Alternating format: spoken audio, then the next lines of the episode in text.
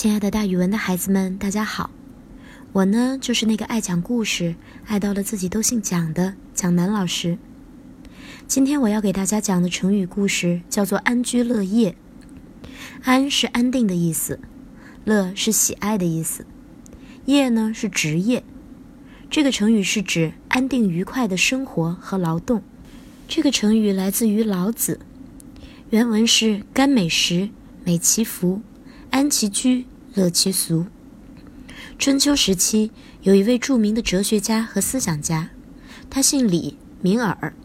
据说他刚生下来的时候就是一个白头发、白胡子的小老头，所以人们称他为老子。还说他是在一棵李树下出生的，所以姓李。又因为他耳朵长得特别大，所以名耳。老子是人们对他的尊称。老子对当时的现实很不满。并且反对当时社会上出现的革新浪潮，想走回头路。他怀念着远古的原始社会，认为物质的进步和文化的发展毁坏了人们的淳朴，给人们带来了痛苦，所以特别渴望出现小国寡民的理想社会，也就是小小的国家，少少的人。老子是这样描绘他所设想的小国寡民社会的：国家要小小的，人民要很稀少。就算有许许多多的器具，也不去使用它们；不要让人民用生命去冒险，也不要向远处迁移。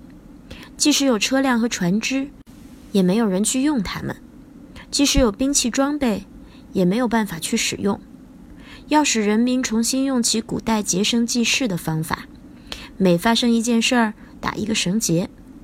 人们都吃得很香甜，穿得很舒服，住得很安适。满足于原来的风俗习惯，近邻各国互相望得见，鸡鸣狗叫互相听得见，一切都是那么的平和和安定。